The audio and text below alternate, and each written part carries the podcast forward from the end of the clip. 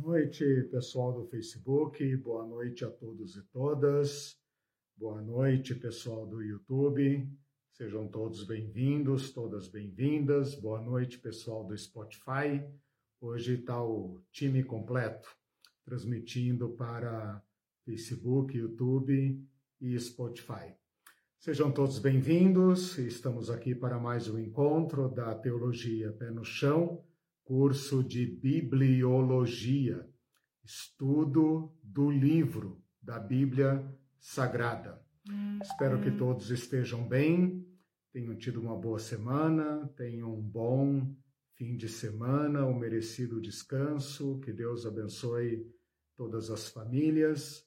Enquanto vocês vão entrando aí, eu peço para que compartilhem essa transmissão se você está aí no Facebook, compartilhe, clique aí no, no like. Se está no YouTube, também clique aí no joinha e compartilhe o link. Aproveite para se inscrever. Lembrem-se que nós temos um canal também no Spotify, é, tudo em nome da Teologia Pé no Chão. Estamos com dois cursos sendo transmitidos simultaneamente, esse sobre Bíblia, que é um curso menor, hoje é a aula 4, dia 19 de maio.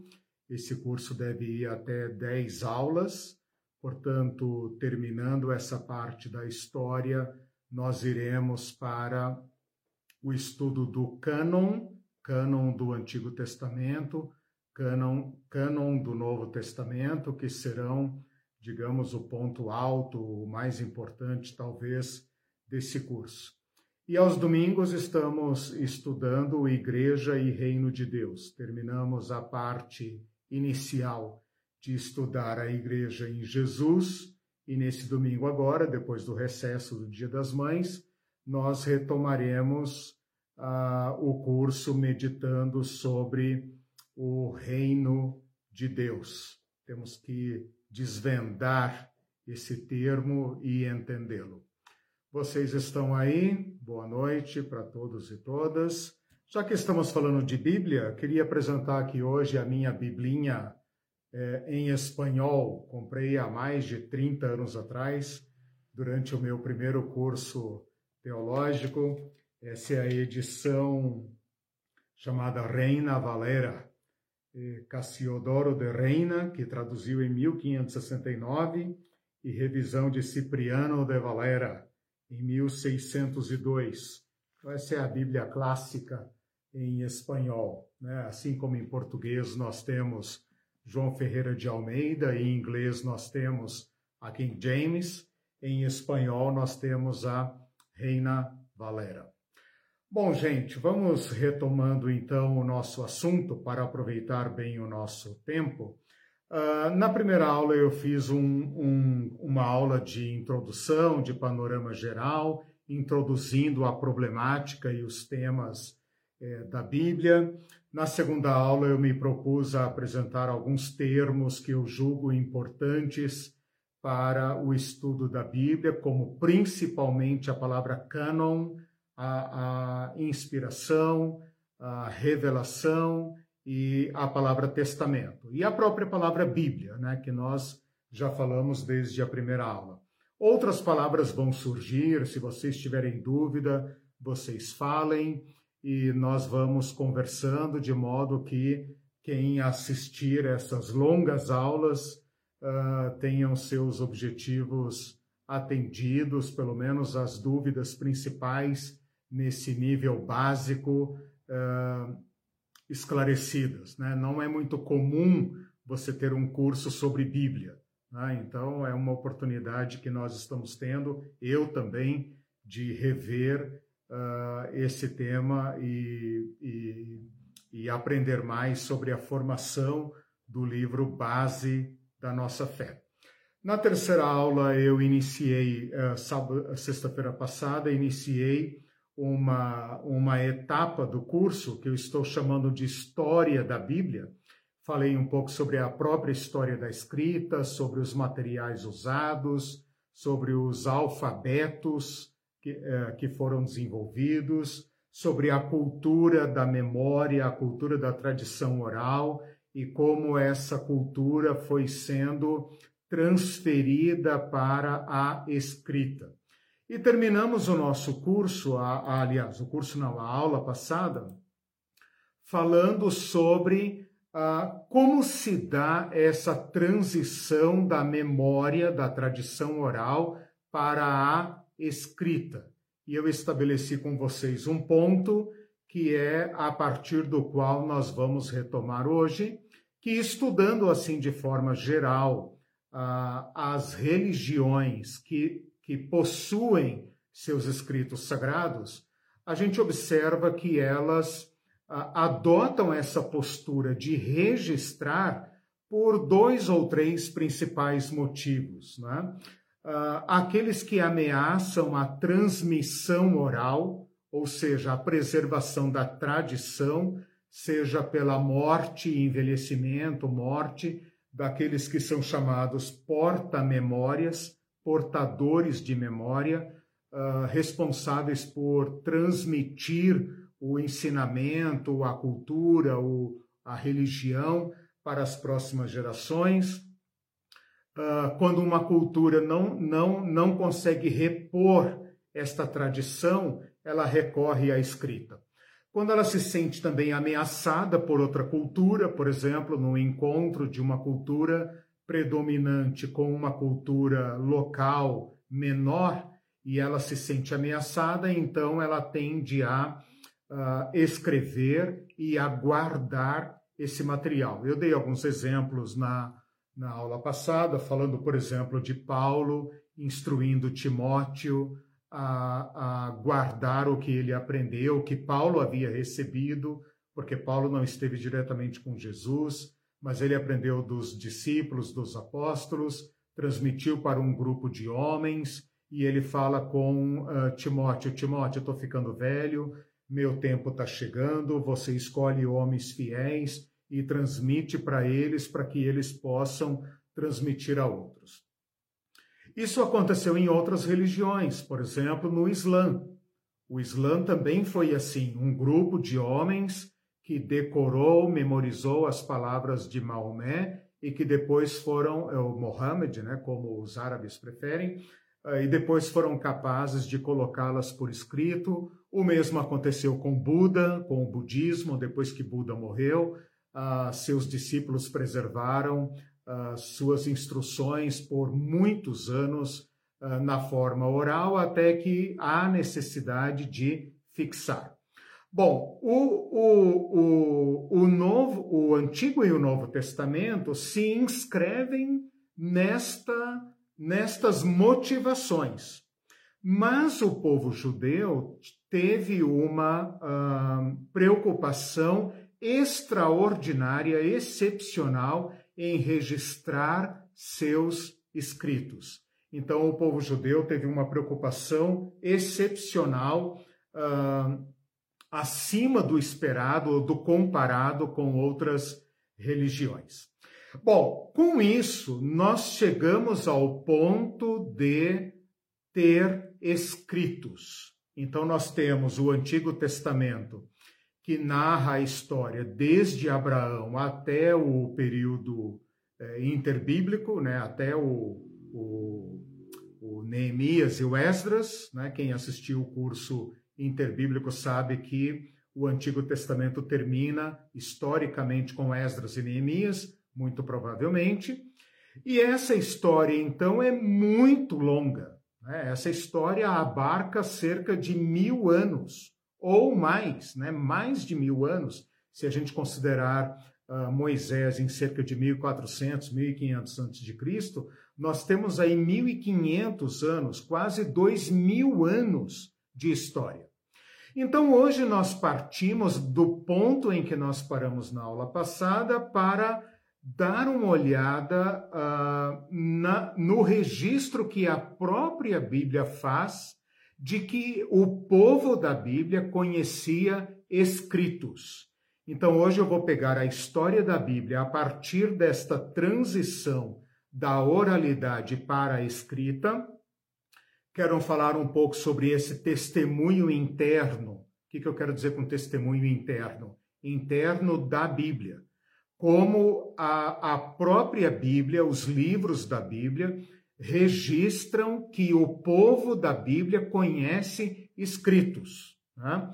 Uh, depois falar sobre como esses escritos foram feitos, como uh, as fontes que estão por trás desses escritos, a história da preservação desses escritos, até chegar às traduções, às primeiras traduções.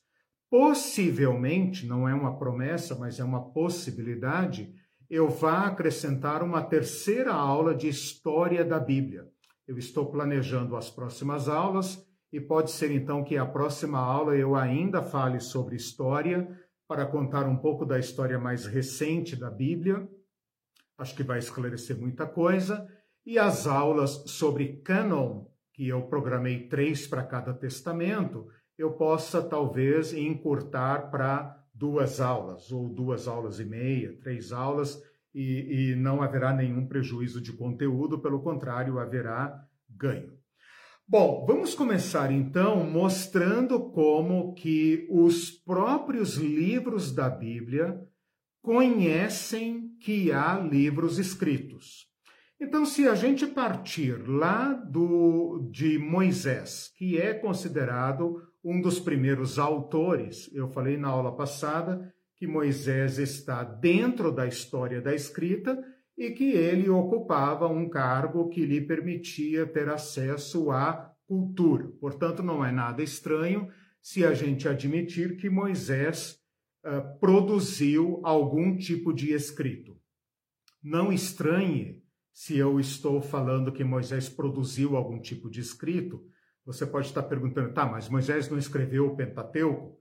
Vamos discutir isso quando estudarmos o cânon. Né? O conceito de autoria uh, moderno não é igual ao conceito de autoria antiga. O importante para nós é entender que Moisés é fonte de tradição. Se ele pessoalmente escreveu e quanto escreveu, não vem ao caso e não é possível uh, definir. Né? Mas que Moisés, então, é fonte de material, ele é fonte de tradição oral e escrita. E então nós começamos a ver, assim que Moisés morre, ou seja, a partir do livro de Josué, nós começamos a observar como que os próprios textos posteriores a Moisés registram que eles conhecem escritos de Moisés. Por exemplo, um exemplo bem simples, em Deuteronômio fala que a cópia da lei deveria ser guardada junto com a arca e nada poderia ser acrescentado e nada poderia ser tirado e que esse material deveria ser lido para o povo. Então aí nós temos um documento que atesta que as pessoas daquela época tinham algum material escrito. Né? Quanto desse material, não, não vamos entrar no mérito, mas tem esse material escrito. Aquele, aquela palavra de Yahvé para Josué, quando ele assume o comando do povo de Israel, em Josué capítulo 1, aquele célebre versículo que tem em todas as caixinhas de promessa, né? Não te mandei eu, esforça-te, ser corajoso e eu serei contigo. Ali tem um comando para que Josué observe tudo que Moisés, meu servo, escreveu. Medita nas palavras de, eh, deste livro, dia e noite. Não se aparte das palavras deste livro.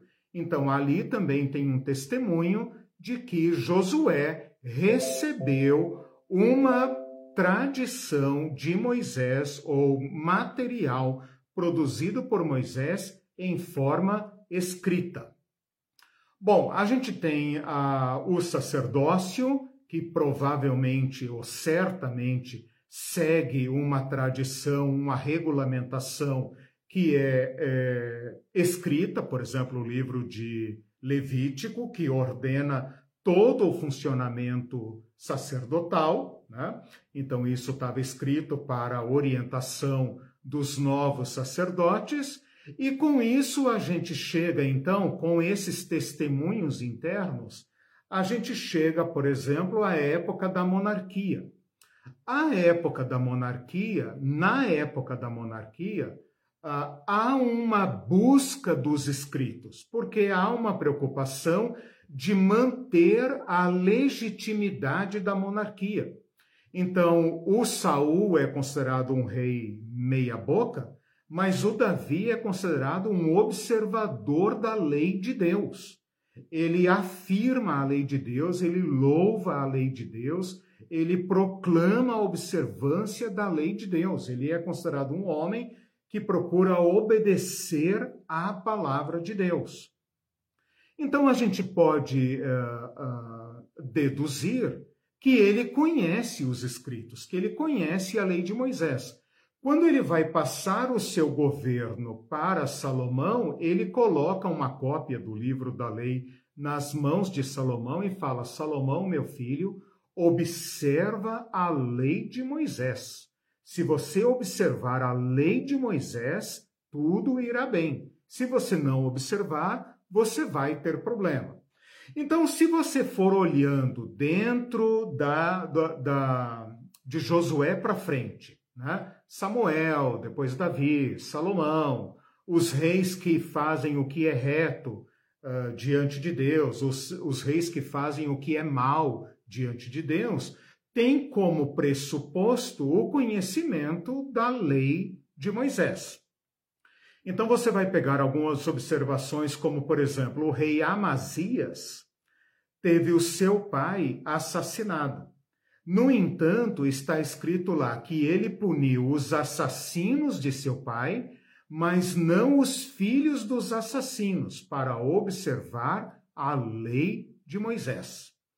Quando o rei Joás uh, realiza a reforma do seu reino uh, para restabelecer o culto a Yahvé, diz que ele fez observar a lei de Moisés. O rei Ezequias, da mesma forma, quando ele uh, realiza uma reforma religiosa para proteger o reino de Judá da, da, da apostasia, da desobediência a Yahvé, também diz que ele fez observar tudo que Moisés mandou.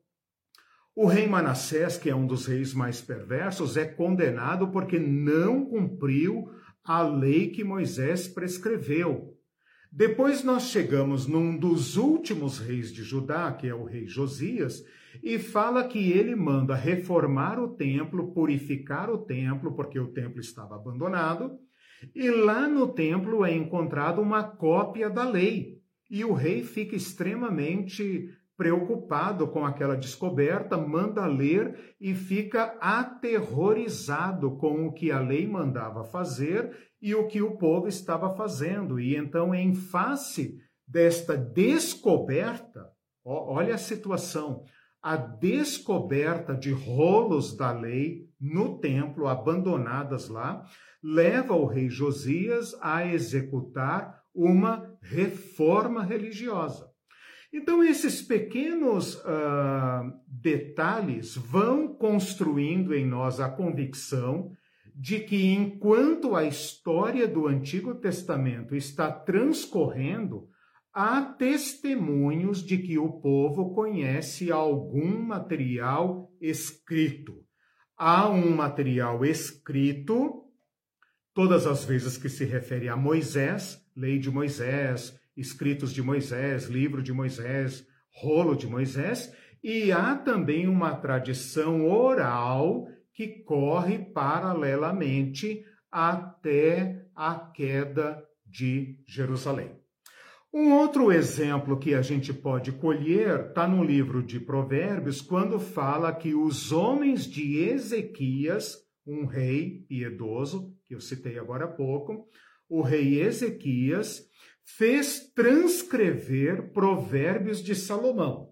Ora, Salomão governou aí por volta do ano 900 e bolinha, Ezequias uh, uh, governa cerca de duzentos e tantos anos depois, e no livro de Provérbios está escrito: os, estes provérbios foram transcritos pelos homens de Ezequias. Então a gente percebe que na monarquia e no templo, tanto o palácio como o templo se tornaram lugares de preservação da história e dos escritos considerados sagrados fundamentais. Todo o ministério dos profetas dá a entender que eles conheciam a lei de Moisés, porque eles acusam o povo de quebrar os termos da aliança. Ora, não faria sentido acusar alguém de algo que ela não tem conhecimento. Então, são vários testemunhos que a gente vai construindo até a queda de Jerusalém que nos levam à, à, à conclusão de que o povo da Bíblia, o povo da história da Bíblia, enquanto está transcorrendo a história da Bíblia, enquanto os fatos estão sucedendo, conhece alguma forma de material escrito. Não é a forma final, não é a forma uh, da época de Jesus, mas há um testemunho interno que o povo da Bíblia conhece material escrito. Uh, durante o exílio e o pós-exílio, aqui tem um detalhe muito importante. Você que estudou o curso uh, interbíblico vai entender mais facilmente o que eu estou falando. O que, que acontece no exílio babilônico, quando o povo de Israel é tirado da terra da, da, de Canaã, da Palestina, e levado para o estrangeiro, para a Babilônia, ou disperso pelo Oriente? há a perda do templo e há a perda do palácio. Então, é, é, eu falo os três T's, né? os três T's: trono, templo e terra. A religião de Israel estava ancorada nesses três pilares: a terra que Deus prometeu a Abraão, o templo que era a aliança com Arão e a, o trono que era a aliança com Davi. No episódio do cativeiro, essa, esse tripé da religião de Israel entra em colapso. E isto obriga o povo de Israel a repensar a sua fé, a reinterpretar a sua fé. E então, neste período, que é o período de Jeremias, o período de Ezequiel, o período de Daniel, depois o período de Ageu, Zacarias, é, Esdras, Neemias, Malaquias, né, Mardoqueu, nesse período é um período de volta do povo de Israel para os escritos, porque percebam, eles não têm mais o filho de Davi, eles não têm mais o templo e eles entram numa crise profunda, difícil de dimensionar. E então há uma transição, isso é muito importante para entender a história da Bíblia. Há um deslocamento da religião de Israel do templo para um outro T, a Torá, os escritos. E então, neste período, haverá uma, uma, uma concentração de esforços em torno da recuperação e da preservação dos escritos que podem ajudar o povo de Israel a superar este colapso. Então a gente vai ver, por exemplo, que o Ezequiel é um profeta do exílio. E no exílio ele conversa com anciãos, ele conversa com gente que é da religião de Israel que, que a gente deduz daí? Os estudiosos da Bíblia deduzem que esses homens, tementes a Deus, homens da, do nível de Daniel, por exemplo, de Ezequiel e tantos outros que nós não sabemos o nome, dos quais depois Esdras e Ageu serão representantes, né? Esses homens piedosos se tornaram portadores e preservadores da tradição uh, dos escritos sagrados. Então, eles tinham a lei de Moisés, eles tinham fragmentos de registros da história de Israel e eles tinham agora já a palavra dos profetas. Quais profetas? àqueles que predisseram o colapso do povo de Israel e que, portanto, vão ajudar o povo de Israel a entender o que aconteceu com eles. Então, há aqui uma, uma, uma fermentação, digamos assim, para buscar explicações para o drama do povo de Israel, ok? Então a gente vê, por exemplo, olha aqui, um simples exemplo. Se você depois consultar o livro de Daniel, capítulo 9, você vai ver que Daniel, já idoso, bem idoso, ele já está é, na, quase na sua aposentadoria, fala que ele entendeu pelos livros e pela carta do profeta Jeremias que os anos do cativeiro seriam de 70 anos. Então ali mostra claramente que o profeta Daniel, o homem Daniel, tinha acesso a cópias de escritos do seu povo, não sabemos quais, mas sabemos que ele tinha uma cópia da carta de Jeremias. O livro de Jeremias fala que Jeremias escreveu uma carta para o povo do exílio. Está lá nos capítulos 29, não sei, não, não tenho aqui agora anotado, mas Jeremias escreve uma carta para o povo do exílio. E o Daniel diz: Eu tenho uma cópia dessa carta. E ele vai dizer: é com base nesta carta que ele começa a orar. Então, aqui eu estou mostrando para vocês dois exemplos, tanto de Ezequiel como de Daniel, que um, pertencem a uma categoria de homens piedosos, né? Que se preocupam com os acontecimentos e que tratam de interpretá-los e de agir neles, que certamente teve um papel na preservação e na recuperação e talvez até na transcrição destes escritos. O Baruque, que é um secretário de Jeremias e que escreveu um livro que está no cânon católico, mas não está no cânon da Bíblia protestante, também menciona a lei de Moisés. O livro do Baruque não está nas nossas Bíblias evangélicas, mas o homem Baruque é citado como secretário de Jeremias. Então, eh, se a gente pode confiar nesses escritos, o Baruque menciona a lei de Moisés. O Zorobabel, que é aquele cara que primeiro constrói o altar e depois constrói o segundo templo, vocês estudaram isso comigo no curso do período interbíblico, fala que o altar foi construído conforme está escrito na lei de Moisés. Então, Zorobabel conhece a lei de Moisés. O Esdras, lá no capítulo é, 7 do livro de Esdras, fala que Esdras era um escriba versado na lei de Moisés. Então, a gente pode entender que o Esdras pertence a uma classe de homens que tem acesso a escritos que são atribuídos a Moisés. Depois, Esdras e Neemias uh, fazem um grande trabalho no sentido de ensinar uh, os estatutos de Moisés para o povo. Então, se você ler uh, Neemias capítulo 1, Neemias capítulo 8, capítulo 10, capítulo 13, você vai ver que Neemias, junto com Esdras, faz um trabalho é, é, é, extenso de ensinar a lei de Moisés para o povo, de observar a lei de Moisés, de instituir o culto, de instituir os dízimos, de instituir os turnos dos sacerdotes, conforme havia sido determinado por Moisés. Então, são testemunhos internos de que este povo conhece uma tradição produzida na época de Moisés.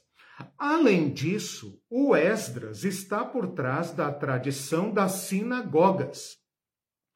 E a sinagoga, que aparece no Novo Testamento, é resultado do cativeiro. Por que, que surge a sinagoga? Por que, que não tem sinagoga no Antigo Testamento e tem sinagoga no Novo Testamento, por causa da perda do templo e porque agora o povo de o povo judeu está espalhado pelo império e a única forma de preservar sua identidade, sua cultura e sua fé, e não ser assimilado, absorvido pelo Império Grego, Romano e tudo mais, é por meio do ensino sistemático da lei de Moisés.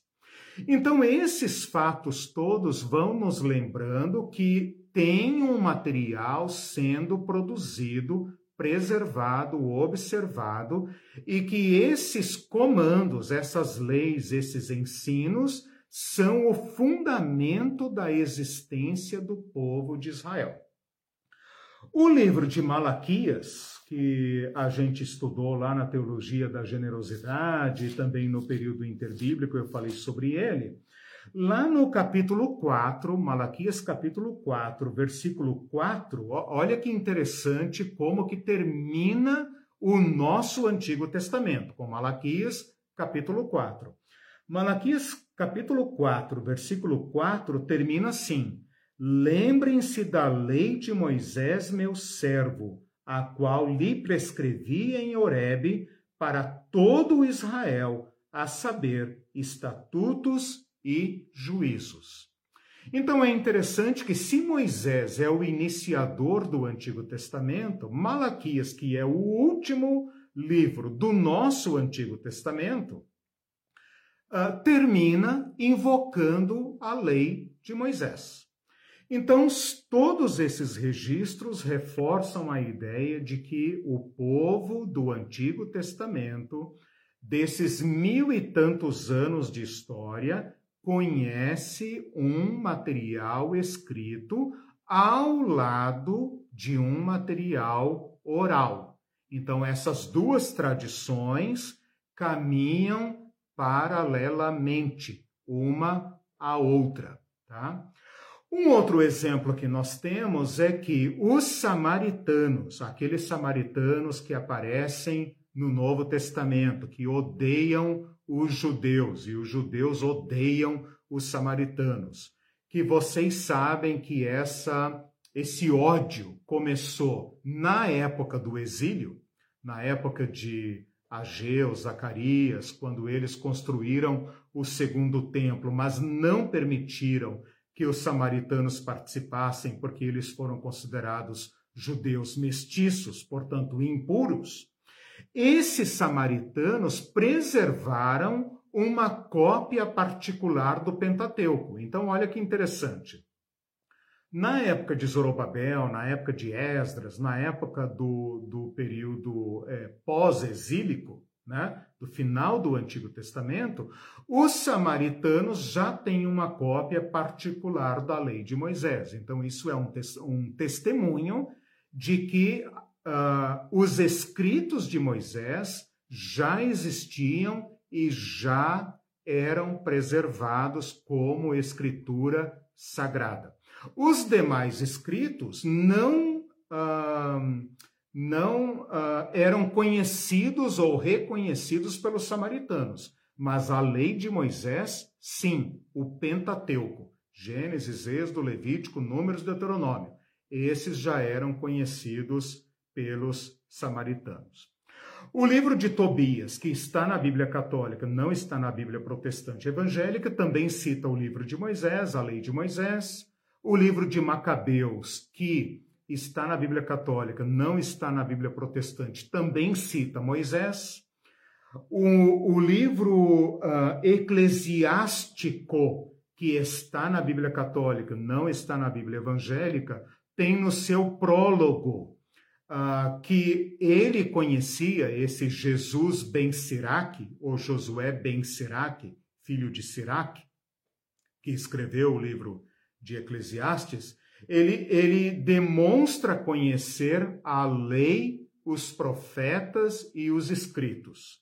Esse é um dos mais antigos testamentos de alguém que lá pelo ano cento e tanto antes de Cristo mais ou menos da época dos Macabeus e Asmoneus, conhece já o Antigo Testamento inteiro, lei, profetas e escritos. Então, esse é um dos mais antigos testamentos de que uh, eles já conheciam uh, escritos e que esse material já era selecionado, preservado e ensinado e reproduzido.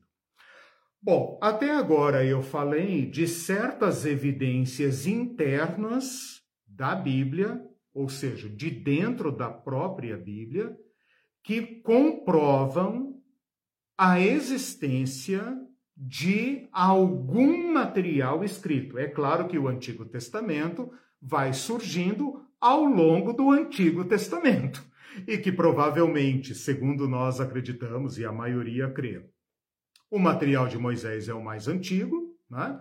depois você tem os livros históricos e, depois os livros proféticos, mais ou menos é, contemporaneamente. Né? Na próxima aula, quando estudarmos sobre o cânon, eu vou falar mais sobre isso, vai ficar mais claro.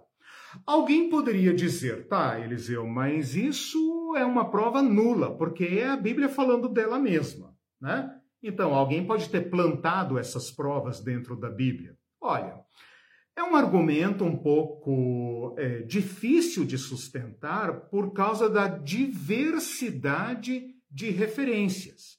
Então, desde o livro de Josué, para não dizer o próprio livro de Deuteronômio, até Malaquias, portanto, tirando Moisés de lado, né? vamos tirar Deuteronômio de lado. De Josué até Malaquias, há referências a escritos, especialmente escritos de Moisés. Ora, ninguém, nem os mais liberais, os teólogos mais liberais, os críticos mais uh, uh, mordazes da Bíblia, dizem que ela foi produzida por um único homem ou por uma única escola num, num único tempo e num, num único lugar. Todo mundo admite que a Bíblia é uma coletânea de documentos espalhados geograficamente e espacialmente. Então seria muito difícil argumentar que alguém plantou tantas evidências por tantos textos. Né? Então, aqui é aquele caso em que o ônus da prova cabe a quem acusa. O que eu mostrei para vocês até agora são referências, citações, evidências de dentro do próprio texto que comprovam a existência e o conhecimento e reconhecimento do próprio povo do Antigo Testamento que eles conhecem algum material escrito.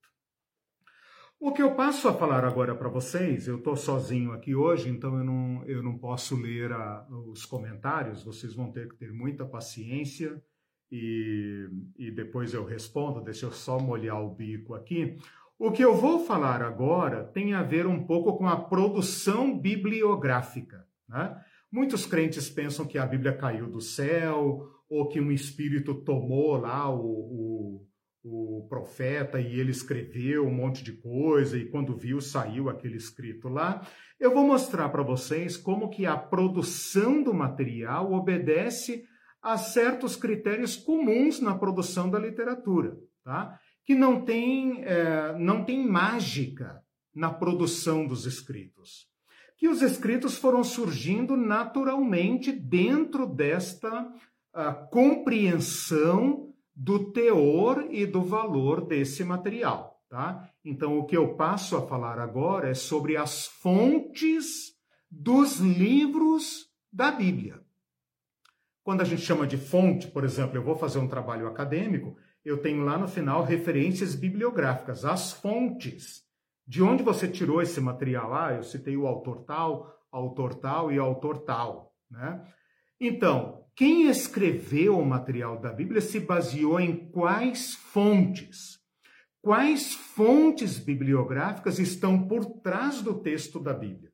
E isso eu vou mostrar para vocês usando a própria Bíblia, tá? Então, de novo, evidências internas, tá?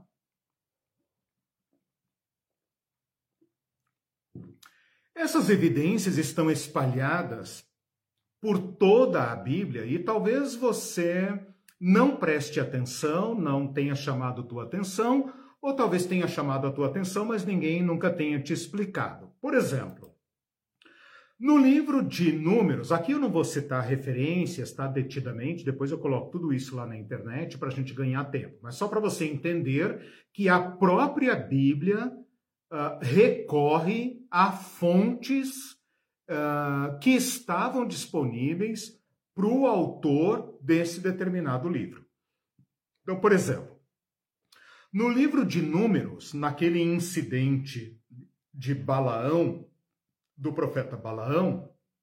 Ah, não, desculpa, no, no, uh, é, no, no, do profeta Balaão, exatamente, do profeta Balaão, menciona um livro chamado Livro das Guerras de Iavé. Esse livro não é conhecido, ninguém conhece, até hoje ninguém nunca achou uh, nenhum fragmento, nenhuma evidência, ninguém nunca achou esse livro. Mas esse livro é mencionado dentro do livro de Números. Então, o livro de Números faz referência a um livro conhecido pelo autor de Números, que é Livro das Guerras do Senhor. Em Josué eh, e, e segundo Samuel, então em Josué e em segundo Samuel, faz referência a um tal livro dos justos. Que livro dos justos é esse? Nós não sabemos, nenhuma cópia sobreviveu, nós não temos uh, acesso a esse material. Mas o autor do livro de Josué e o autor do livro de Samuel teve acesso a uma fonte bibliográfica que estava disponível para ele na biblioteca dele, e de lá ele tirou elementos para compor uh, o seu escrito. E ele fala, conforme consta no livro do justo, ok? Quando você entra no livro de uh, Reis, no livro de Reis, principalmente no livro de Reis, quase todo relato de reino, e o rei Fulano viveu tantos anos e fez o que era mal ou fez o que era bom aos olhos do Senhor e dormiu com seus pais na idade de tantos anos e foi sepultado, parará, parará. Normalmente tem uma nota assim: quanto aos mais atos do rei Fulano, suas guerras, suas construções, não sei o que, não sei o que, estão escritos nos livros das crônicas de Israel ou nos livros das crônicas dos reis de Judá. Esta referência a crônicas, ao contrário do que pode parecer, não é o livro de crônicas que está nas nossas Bíblias. Quando eu li a Bíblia lá na minha juventude, eu achava que Reis estava fazendo referência ao livro de crônicas, e o livro de crônicas estava fazendo referência ao livro de Reis. Falso. O que isso significa? Significa que o autor do livro de Reis recorreu aos documentos que ficavam nos palácios e que ele teve acesso, a escritos aos quais ele teve acesso, e de lá, dessas atas, ele colheu material para redigir seu próprio livro. Fica muito claro, pela estrutura do texto de Reis, por exemplo, que o, o, o relato a respeito de cada rei, sincronizado cronologicamente com os reis do Reino do Norte e os reis do Reino do Sul, de Israel e de Judá, cronologicamente é o trabalho de um editor e provavelmente de um editor único ou pelo menos da mesma escola. Por quê? Porque segue a mesma estrutura. Então, esse cara que escreveu o livro de Reis, que nós não sabemos quem é, uh, tinha, uma, uh, tinha um objetivo ao acessar esse conjunto de documentos, como um aluno que vai hoje numa biblioteca revirar os livros para escrever a sua, o seu TCC, ou que vai no Google, revira trocentos sites para escrever a sua pesquisa, a sua redação, sei lá, seu trabalho acadêmico. Então, o livro de Reis faz trocentas referências, pode ver lá. Todo final, quando fala que o rei morreu, fala: porventura as demais obras do rei Fulano como ele guerreou, como ele fez, como ele comprou, como ele não sei o quê, parará, perseguiu, etc, etc, e a sua doença e não sei o quê, porventura não está escrito nos livros das crônicas dos reis de Israel ou no livro das crônicas dos reis de Judá? Então isso mostra que na, no palácio destes reis já havia uma burocracia desenvolvida com escrivães profissionais que relatavam os atos dos reis. Isso não é um hábito exclusivo do, dos reis de Israel, muito pelo contrário. Uh, todos os grandes imperadores e reis antigos e tal, muitos deles deixaram seus escritos, especialmente suas proezas. Ninguém escreve sobre derrota mas sobre, sobre vitórias e conquistas e grandes façanhas, eles escrevem. Mas o livro de Reis, por exemplo, o livro de Samuel, o livro de Reis, o livro de Crônicas, é escrito dentro de outra perspectiva. E então vai registrar fracassos, derrotas, rebeliões, pragas, traições, adultérios, incestos, crimes porque é outra perspectiva, não é uma história como dos gregos ou dos persas ou do Egito. É outra história. E quando nós estudarmos o livro de a história do cânon, vocês vão entender por que, que eu estou falando isso. Uh, Fala-se também livro dos Atos de Salomão.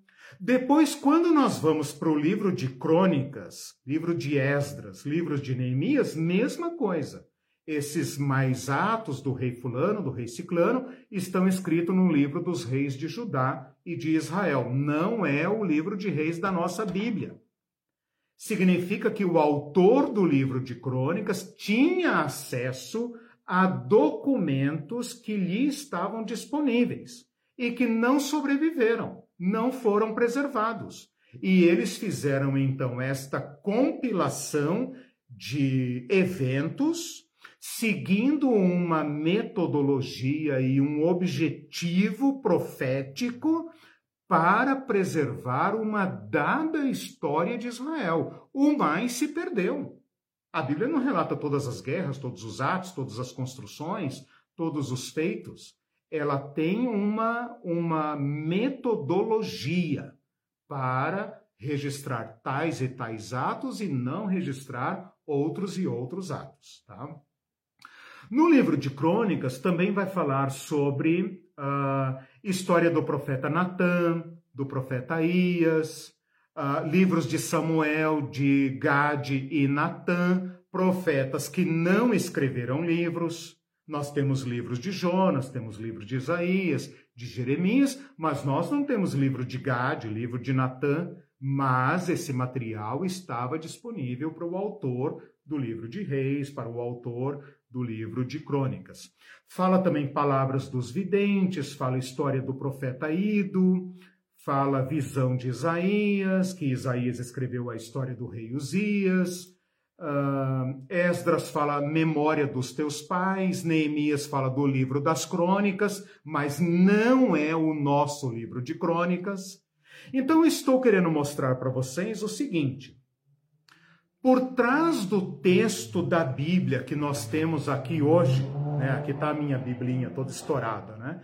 Por trás desse texto aqui tem um trabalho bibliográfico, tem um trabalho de edição, tem um trabalho de seleção de fontes, tem um trabalho de compilação, tem um trabalho de pesquisa.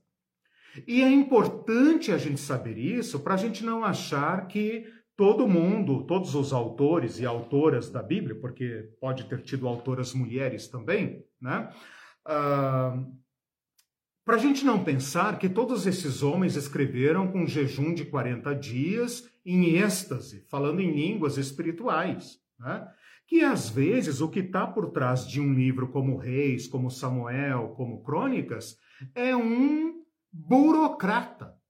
Um burocrata, um profeta, um escrivão, um, um secretário de profeta, como Baruque, por exemplo. Né? Ou Isaías. Isaías está dito claramente que ele era um funcionário público de um determinado rei, do rei Uzias. E depois que o rei Uzias morreu, a gente não sabe a idade de, de Isaías, é que ele recebe o dom de profeta, mas ele era um funcionário público. O Daniel era um funcionário público. Né? Alguns eram sacerdotes, alguns tinham treinamento, como Jeremias, por exemplo, Ezequiel, eram de escola sacerdotal. Né? E vocês percebem aqui que alguns profetas é que, escreve, é que escreveram os primeiros registros. Esses livros estão na Bíblia? Não, mas serviram de fonte para a produção dos livros que foram preservados e chegaram até nós. Com isso, eu estou uh, resumindo para vocês uma certa história do Antigo Testamento que anda mais ou menos da seguinte forma. Tá? Encerrei a parte de, de fontes e vou falar agora um pouco sobre a parte de coleções. Né? É possível que tenha escritos muito antigos, fragmentos muito antigos, porções antigas. É possível que tenha havido muitas tradições orais, poesias, cânticos. Pensa, por exemplo, nos salmos, nos provérbios. Né? Todo esse material é tradicionalmente oral. Um provérbio não foi feito para ser escrito, o provérbio foi feito para ficar na boca do povo. A gente escreve provérbios, os provérbios da, das culturas, dos povos, provérbio chinês, provérbio japonês, provérbio é, indígena, provérbio africano, provérbio árabe, indiano. A gente escreve é, isso porque nós, nós queremos preservar a cultura, mas o provérbio foi feito para andar na boca do povo. Se o provérbio não andar na boca do povo, ele não presta para nada. Então, esse material andou na boca do povo. Esse material deve ter sido preservado pelo sacerdócio, que era o guardião das escrituras, né? e depois, quando nós chegamos à monarquia, você já tem aí um aparato burocrático, você já tem escrivães. Se você ler, por exemplo, o livro uh, Os Relatos de Davi, de Salomão, você percebe claramente que eles já têm um certo, um, uma certa burocracia, né? Estou usando a palavra burocracia, não é adequada, mas é só para a gente entender. Mas você já tem uma certa corte, você já tem um certo trabalho, você tem mensageiros, você tem carteiros, você tem militares, você tem escrivães, capitães, etc., dispenseiros e tudo mais. Você já tem uma certa burocracia. E esse, uh, esse estado de coisas permite, então, que o povo de Israel faça um desenvolvimento da sua literatura.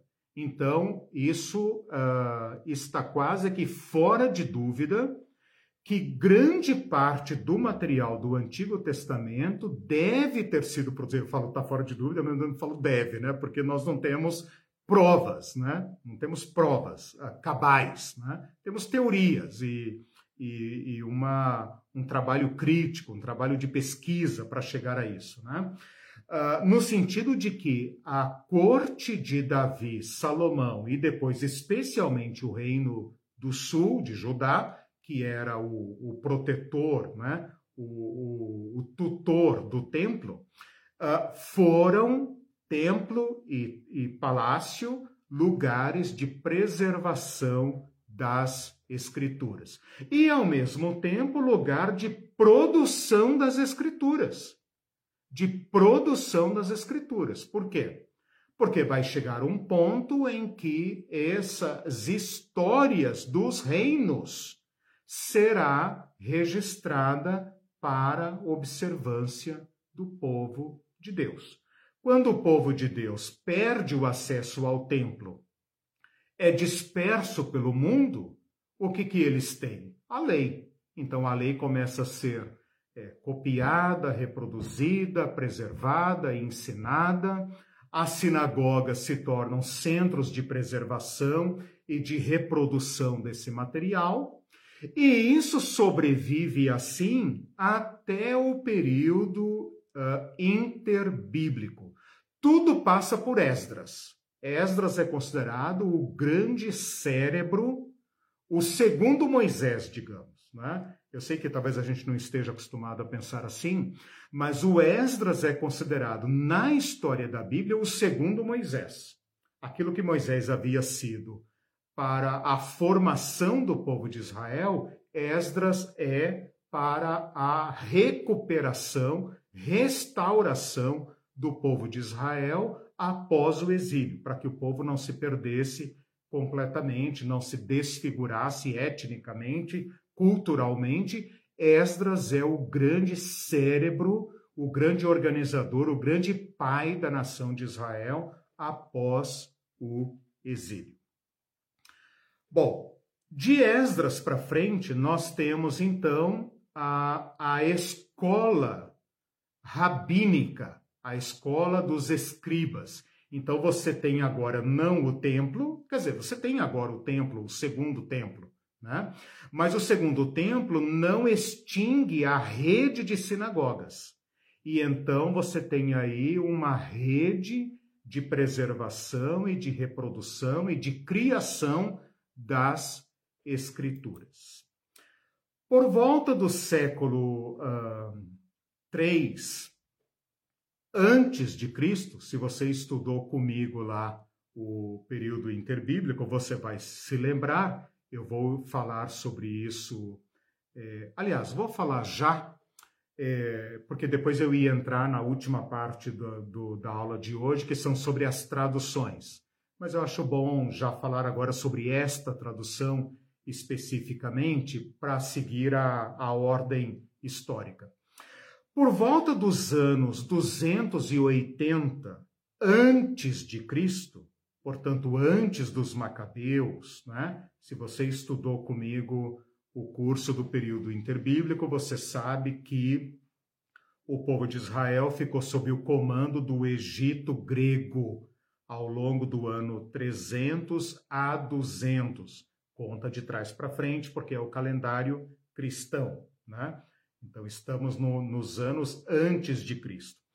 Por volta do ano 280, por aí, ah, por, por duas ou três principais motivações, o rei Ptolomeu, um dos reis gregos do Egito, patrocina a tradução dos escritos judaicos para o grego. Eu falei duas ou três motivações, porque uma motivação é meramente cultural. Né? A grande biblioteca de Alexandria estava reunindo a cultura de todo o mundo. Como o povo judeu era produtor de conteúdo, né, como se diz hoje nas redes sociais, era produtor de conteúdo, esse rei pensou: bom, eu quero uma cópia desses escritos aí na minha biblioteca. Né? Então ele patrocinou, mandou buscar de Jerusalém peritos e tal, que em Alexandria fizeram a primeira tradução, primeira tradução dos escritos judaicos para o grego koiné, que já era a língua que vigorava desde Alexandre o Grande, né? que veio com Alexandre. Um segundo motivo que está por trás dessa tradução é que havia milhares de judeus no Egito, especialmente em Alexandria. Então, assim como a gente tem hoje colônias é, de imigrantes, né? por exemplo, no Brasil, na Europa, em todo lugar, nos Estados Unidos, é, por exemplo, colônia mexicana, né? imigrantes, uma grande, não exatamente uma colônia, mas uma um grande contingente né, de imigrantes eh, num outro país, havia milhares, milhares, uma grande comunidade judaica vivendo no Egito, que já não dominava mais o hebraico. Então tinha também essa finalidade de prover esse povo judeu de fala grega de uma cópia das escrituras na língua que eles dominavam, que era o grego koiné. Esta Bíblia esta primeira tradução é importantíssima para a história da Bíblia e eu vou falar o nome dela aqui para que você não esqueça. Não precisa se aprofundar nesse conhecimento, mas é importante você conhecer esse nome. Essa Bíblia se chama Septuaginta. Septuaginta, que é a palavra latina para 70. Então ela é chamada a Bíblia dos 70, a versão dos 70, e ela é também representada de modo abreviado pelo número 70 em algarismos eh, romanos, em, em, em, algarismo romano, né? L, X, X. Então, se você estiver lendo qualquer coisa sobre a Bíblia e tal, e aparecer lá LXX, é a sigla eh, convencional para indicar essa Bíblia 70. Por que, que ela tem o nome de 70? Porque reza a tradição, a lenda, que ela foi traduzida por 70 sábios, ou em 70 dias, ou dizem que foram 70 pessoas trabalhando ao mesmo tempo, e quando eles se juntaram, eles ficaram admirados que eles tinham produzido um texto igual. Né? Então é, é cercada assim de uma certa mística, de uma certa lenda, mas o fato é que por volta desse ano 280 e alguma coisa, começou-se a tradução dos escritos judaicos para o grego koiné. Então isso aconteceu em Alexandria no século III. Não pensem vocês, é, aqui tem uma, uma dica importante, não pensem vocês que se trata de uma é, de um livro. Não tem livro ainda, lembra da aula passada? Não tem livro, não tem cadernão, né? O que você tem, na verdade, é um conjunto de manuscritos. Então, quando fala Septuaginta, hoje tudo bem, nós podemos ter uma Septuaginta, uma réplica da Septuaginta até na internet. Né? Eu tenho em PDF, na internet, beleza, não tem problema.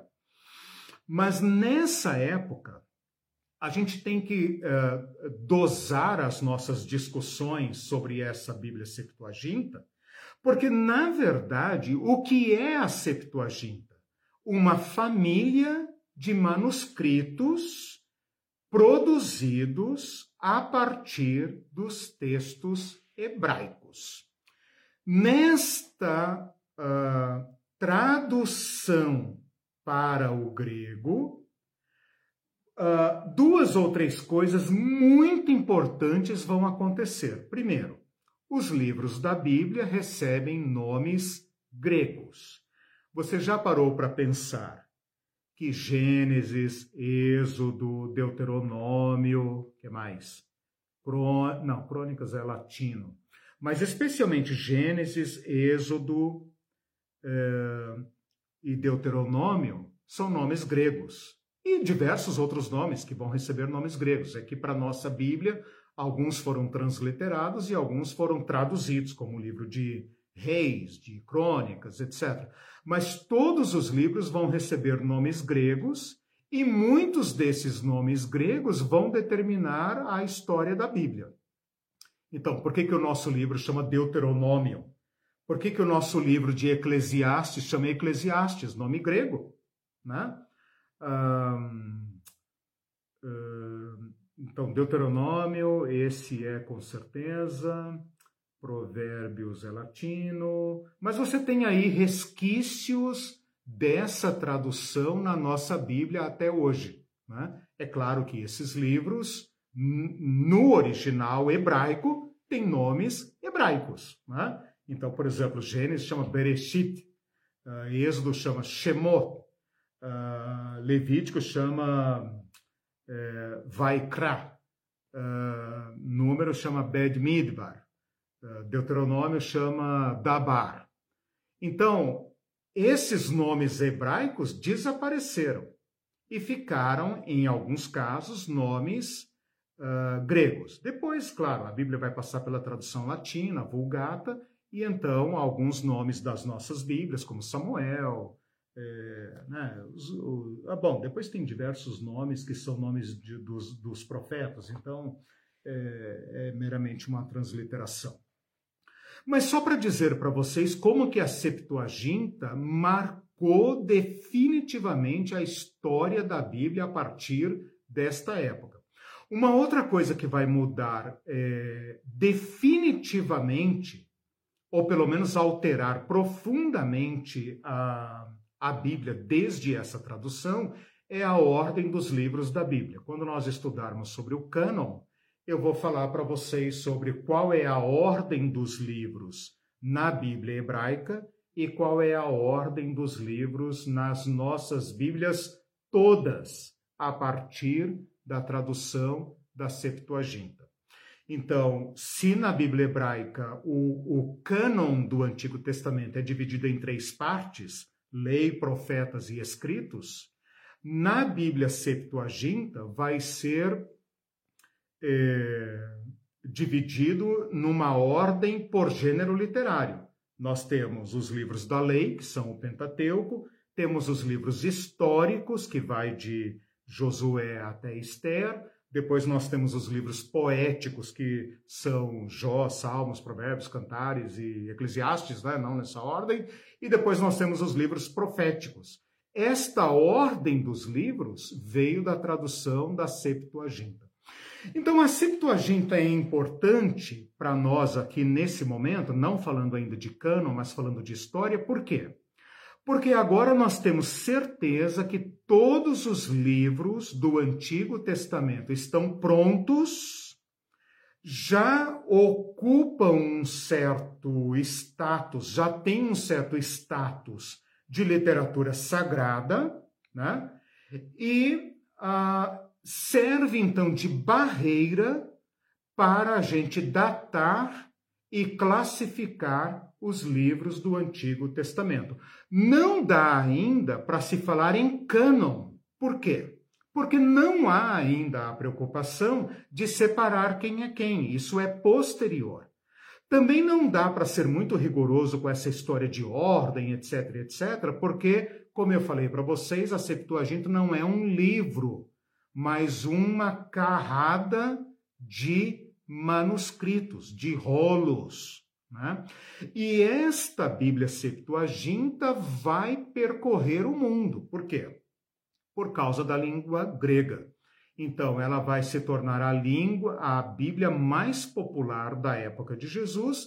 Uh, Jesus certamente leu na Bíblia Septuaginta, Toda a igreja primitiva usou a Septuaginta, todas as citações do Antigo Testamento uh, no Novo Testamento são da Septuaginta. Então, essa Septuaginta, dentro da história da Bíblia, ela é importantíssima.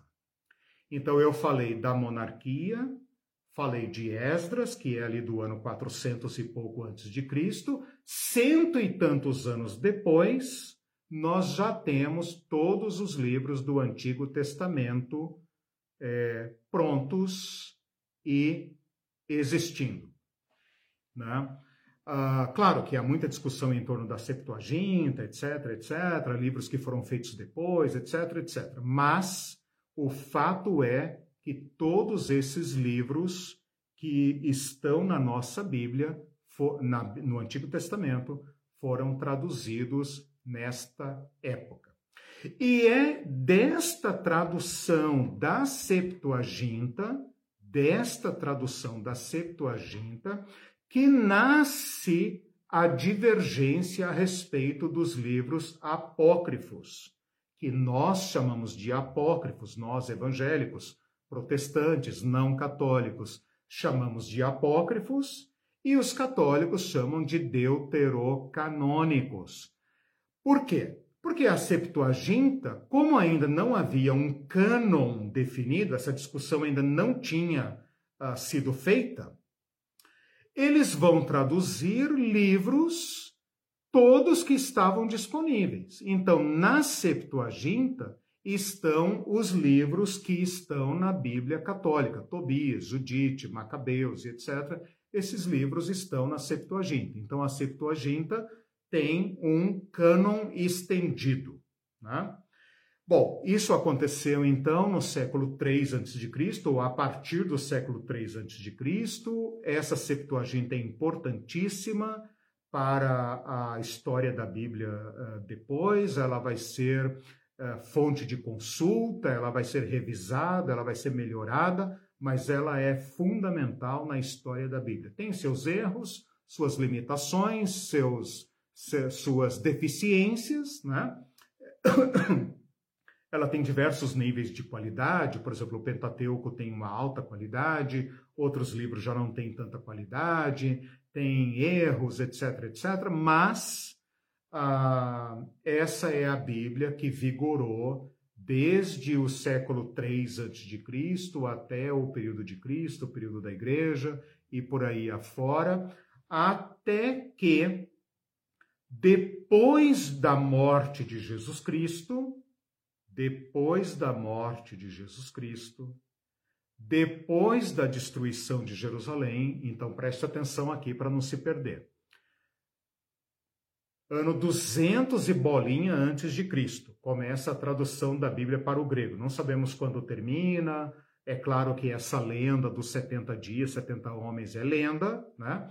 Mas o fato é que se começa a traduzir e em algum momento aí do, do século II, etc., isso foi concluído, isso era conhecido, era preservado. Inclusive tem uma história interessante que aquele Antíoco Epifânio, que foi o rei que provocou a Revolução Macabeia, uh, uh, desencadeou talvez a primeira perseguição aos livros da lei.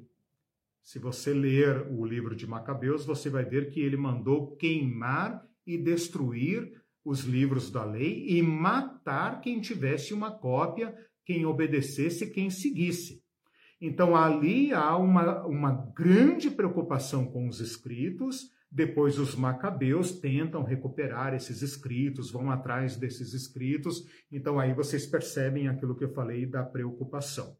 Bom, Vem a história dos macabeus, vem a história dos asmoneus, vem a história dos romanos, vem as escolas dos escribas e dos fariseus, que são grandes estudiosos das escrituras, as sinagogas, os escribas, os doutores, os, o sinédrio, todos eles observando rigorosamente a lei e mais trocentos escritos que eles foram produzindo, Uh, há uma divergência entre fariseus e, e, e, saduceus com respeito ao que é escritura e ao que não é escritura. Né?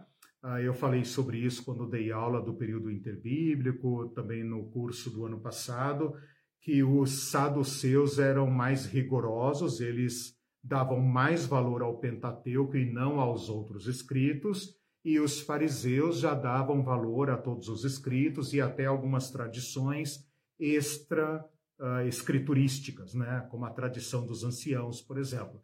Então, os saduceus eram mais conservadores e os, e os fariseus eram mais é, amplos, né? acatavam mais escritos para uh, sua observância, por isso eram tão legalistas, tão rigorosos. Bom, Vem Jesus Cristo, então, os saduceus, os fariseus, Jesus morre no ano 30, a igreja começa o seu trabalho, o apóstolo Paulo, o livro de Atos, etc, etc. A igreja chega a Roma. No ano 70, Jerusalém é destruída e o templo é queimado. De novo, o templo é destruído e Jerusalém é destruída. O que acontece com as escrituras? Aqui tem um detalhe muito importante que nós vamos talvez falar de novo quando estudarmos a história do cânon. Um grupo de fariseus que eram os, os estudiosos das escrituras, preservadores das escrituras, observadores da tradição, obtém a autorização dos romanos. Os romanos não querem. Os romanos queriam esmagar a revolução, mas eles não querem destruir tudo. Esses escribas e doutores e rabinos e fariseus recebem autorização dos romanos para se reunirem numa cidadinha chamada Jânia ou Jabne ou Iabne, que existe até hoje, mas vamos chamar de Jânia, que é o nome mais comum, Jânia. Uh, tem M, M mudo e N, né? Jânia, Jânia. Uh, eles, eles, eles recebem autorização dos romanos para se reunirem lá. E eles criam lá um tipo de escola farisaica. Os saduceus desaparecem porque eles eram mais ligados ao templo, então a religião dos saduceus entra em colapso, mas a religião dos fariseus, que seguiam a tradição dos escribas, que estão ligados a Esdras, que eram observadores da lei, que tinham feito já essa transição do templo para a Torá, conseguem uh, revitalizar a religião judaica para funcionar sem templo. Como é que eles fazem isso? Eles é que vão se debruçar sobre todos os escritos disponíveis hebraicos e, e gregos e vão pela primeira vez bater o martelo a respeito do que é livro sagrado ou não sagrado. Então aqui eu termino hoje a minha história. Depois da Septuaginta, a próxima parada obrigatória para nós é o concílio ou sínodo de Jânia, que vai acontecer no ano 100, mais ou menos quando o livro de Apocalipse está sendo escrito, segundo se acredita, né, pelos anos 90 e etc. Lá na Palestina, um grupo de rabinos, peritos, estudiosos estão discutindo a, o que é livro sagrado e o que não é livro sagrado. Curiosamente, eles fazem isso contra os cristãos, porque os cristãos estão gerando nos judeus uma profunda preocupação. Porque os cristãos estão seguindo o modelo de Jesus, citando os escritos do Antigo Testamento grego, Septuaginta, para fundamentar a sua heresia, a heresia nazarena, a religião de Cristo, os cristãos.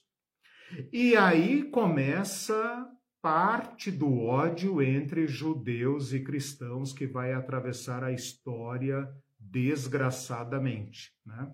Os judeus se ressentem dos cristãos e os cristãos se ressentem dos judeus. Então, contra os cristãos, os judeus uh, tomam o Antigo Testamento para si, começam a produzir uma nova tradução, uma nova revisão dos seus textos, e ali em Jânia se acredita que eles tenham discutido e definido quais livros deveriam ser sagrados e quais livros deveriam ser considerados não sagrados.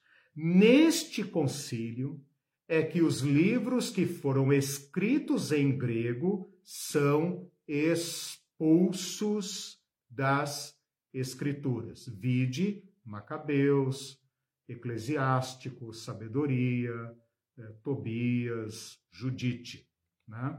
Então, os judeus, 300 anos depois da Septuaginta, é que numa reação contra os cristãos e numa preservação da sua fé, agora sem templo, né, para preservar sua fé uh, da, da destruição e também da mistureba com os cristãos, fazem esse trabalho rabínico que vai dar origem a um novo judaísmo, o judaísmo talmúdico talmúdico. Eles vão começar a colocar por escrito tudo que tinha sobrevivido na forma oral, vão produzir muitos e muitos escritos, e tudo isso vai caminhar, caminhar, caminhar, até se tornar aquilo que lá pelo ano 400, 500 depois de Cristo, quase um Brasil inteiro, né? Quase uma história do Brasil inteira entre Cristo e o Talmud, eles vão formar a religião uh, baseada no Talmud, que é a compilação das escrituras e de toda a tradição rabínica, de tudo aquilo que tinha sido produzido pelos pais etc. E então, definitivamente, o, o, a, os judeus se tornam a religião da Torá, né? e não mais a religião do templo, e não tem templo até hoje. Com isso, gente, eu cheguei com vocês até o ano 100. Eu cheguei com vocês até o ano 100. Então, fazendo aqui uma brevíssima recapitulação. Você tem produção de escritos ao longo do Antigo Testamento. Você tem preservação de escritos no, no tabernáculo, depois no templo e no palácio. Depois você tem o exílio, que vai lançar tudo isso numa profunda crise e vai exigir dos, dos cabeças da nação uma revisão profunda da fé, que vai resultar na produção de novos escritos. Quando nós estudarmos o cânon, eu falo mais sobre isso. Depois você tem o exílio, em que os homens e, e, e, e as famílias piedosas preservam esses escritos os reinterpretam para dar explicação para a tragédia do povo de Israel. A, a, aparece a, a rede de sinagogas que vão se tornar centros de preservação e reprodução das escrituras. No século III a.C., nós temos a tradução para o grego, essa tradução é extremamente importante, porque ela prova para nós que o Antigo Testamento está concluído. Que todos os livros do Antigo Testamento já eram conhecidos e já tinham um status especial, porque foram traduzidos para preservação, para edificação, para ensino e para assistência espiritual religiosa dos judeus em todo o mundo. Depois você tem essas escolas da, dos fariseus e saduceus que implicitamente estão discutindo o que é escritura, o que não é escritura. Jesus se intromete nessa discussão. Vou dar apenas um exemplo. Mateus capítulo 22. Uh, na, deixa eu ver se eu acertei aqui a referência. Uh, Mateus capítulo 22, versículo 23 quando os saduceus uh, discutem com Jesus a respeito da ressurreição, é uma questão canônica. Por quê? Porque os saduceus observam com, com o status máximo de, de escritura sagrada o Pentateuco, e o Pentateuco não fala sobre ressurreição. Quem fala sobre ressurreição é Isaías e Daniel, por exemplo. Mas os saduceus não colocam Isaías e Daniel em pé de igualdade com a, a Torá, com o Pentateuco. E Jesus, uh, discutindo aqui com eles, fala assim: quanto à ressurreição dos mortos, vocês não leram que Deus declarou: sou o Deus de Abraão, de Isaac e de Jacó? Essa é uma discussão canônica, canônica entre aspas, né? Jesus está dizendo: ora, mas a ressurreição não está apenas em Daniel ou em Isaías, está lá também em Êxodo. Né? Eu sou o Deus de Abraão, de Isaac e de Jacó. Ora, Deus não é Deus de mortos, mas de vivos. Então, essa é uma discussão canônica. Implicitamente, Jesus está se interpondo aqui num debate é, filosófico, digamos, entre saduceus e fariseus a respeito do que é Escritura. E Jesus, ao participar dessa discussão, está falando que todas as escrituras são escrituras. Ele diz, ele diz para os discípulos, por exemplo, as escrituras testificam a meu respeito. Vocês não leram o que os profetas, Moisés e os profetas e os salmos disseram a meu respeito? Então, Jesus está, para todos os efeitos práticos, dizendo para os judeus e para os primeiros cristãos que as escrituras hebraicas são escritura. E ele está dizendo, e elas dão testemunho a meu respeito. Então, aqui nós temos um testemunho de que Jesus reconhecia a Septuaginta como escritura. Ponto. Né? A discussão canônica ainda não tinha uh, surgido no seu estágio final. O estágio final no que toca o Antigo Testamento está no ano 100, no concílio de Iabne, ou Jania, né? quando os judeus, que são os donos originais do Antigo Testamento, definem o que é escritura sagrada e o que não é. Esta decisão dos judeus não tem impacto na igreja, não tem impacto para nós, o, o, os cristãos. Essa discussão ainda não surgiu. Essa discussão vai atravessar os séculos. Por quê? Porque não tem Bíblia em volume único, não tem o que discutir se é da Bíblia, não é da Bíblia. Essa discussão não está posta e não está definida. Este problema vai estourar de novo na reforma protestante. Quando se começa pela primeira vez a imprimir Bíblias em dois volumes, três volumes e depois até em um volume só. Aí é que, por causa de debates teológicos que vão aprofundar a divisão entre protestantes e católicos, é que a Igreja Católica integra agora por poder conciliar, Concílio de Trento, 1540 a 1560 e bolinha, né, um concílio que dura 20 anos, ela define é, dogmaticamente, né, conciliarmente, oficialmente, que o cânon é esse que está na Bíblia Católica e que se alguém não aceitar isso, que seja excomungado. E os protestantes, por sua vez, voltam aos judeus para dizer: nós seguiremos ah, o testemunho que os judeus dão das suas próprias escrituras. E isso causou uma divisão gigantesca. Até hoje, as Bíblias protestantes são diferentes das Bíblias católicas. Mas o importante é que nós tenhamos chegado ao concílio de Jânia. Né? Só para concluir essa etapa, uh, mencionar ainda para vocês uh, uma segunda tradução muito, muito importante, que é a tradução da Vulgata.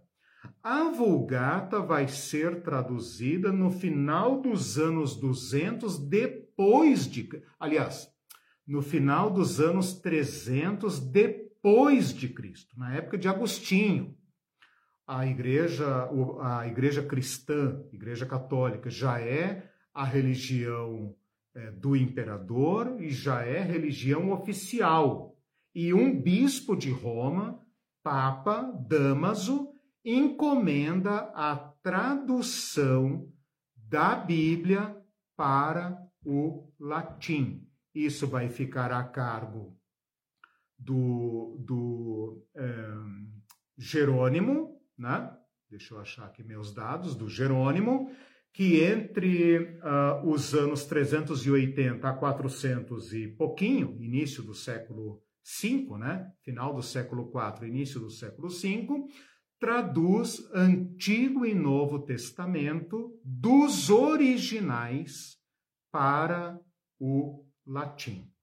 Ele não queria ter incluído os livros apócrifos ou deuterocanônicos, acabou incluindo-os num cânon à parte e então eles receberam esse nome de deuterocanônicos. Essa Bíblia é importantíssima, ela é a Bíblia oficial e padrão da Igreja Católica desde os anos 400 e pouco até a época da Reforma. É a Bíblia que reina absoluta por mais de mil anos. Bíblia Vulgata. A palavra vulgata vem do latim e significa popular, divulgo, de vulgo, divulgo, né? divulgação. O que é divulgação? É espalhar para o povo. Vulgo, em latim, é povo. Então, Bíblia popular, Bíblia uh, da língua do povo. Né? Embora o povo não fosse alfabetizado e não tivesse acesso à, à Bíblia, a Bíblia tem esse nome Vulgata, porque era para ser uh, divulgada uh, para todo o povo.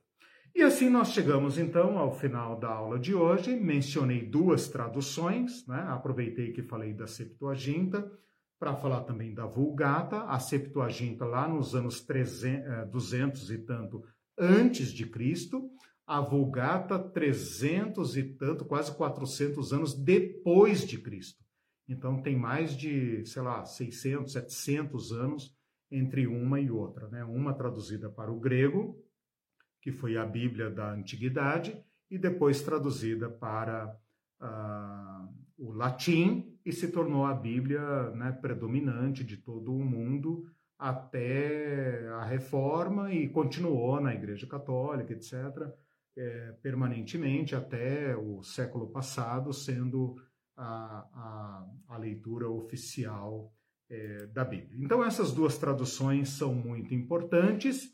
Termino a aula de hoje, né? infelizmente eu não posso dialogar com vocês, mas eu vou terminar a aula de hoje com uma provocação que, que vai nos talvez introduzir na próxima aula de, de história, né? a última aula. Vou dar uma terceira aula de história, que é a seguinte: não temos nenhum escrito original dos livros da Bíblia.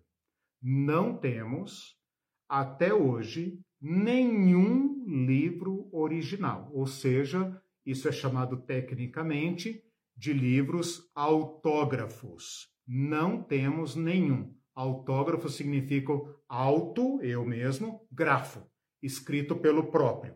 Então, livros originais não temos nenhum.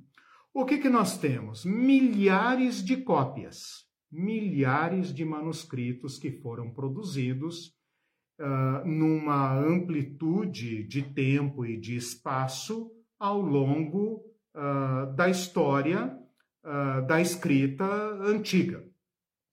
E todos esses manuscritos, então, são reunidos ao longo da história para se fazer a reconstituição de um texto padrão.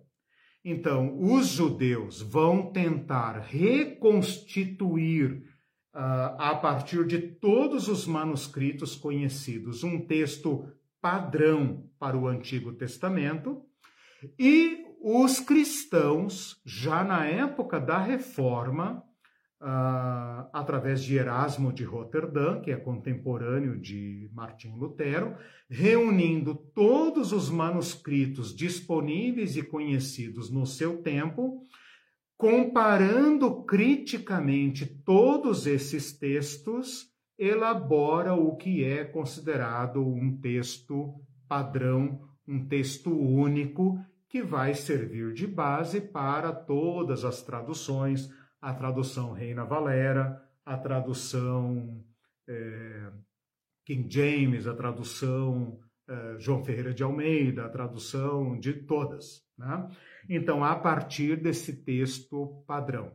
Esse texto padrão é chamado Textus Receptus, TR, Textus Receptus. É latim para significar texto recebido. Esse texto ele foi feito com base nos manuscritos disponíveis no século XVI.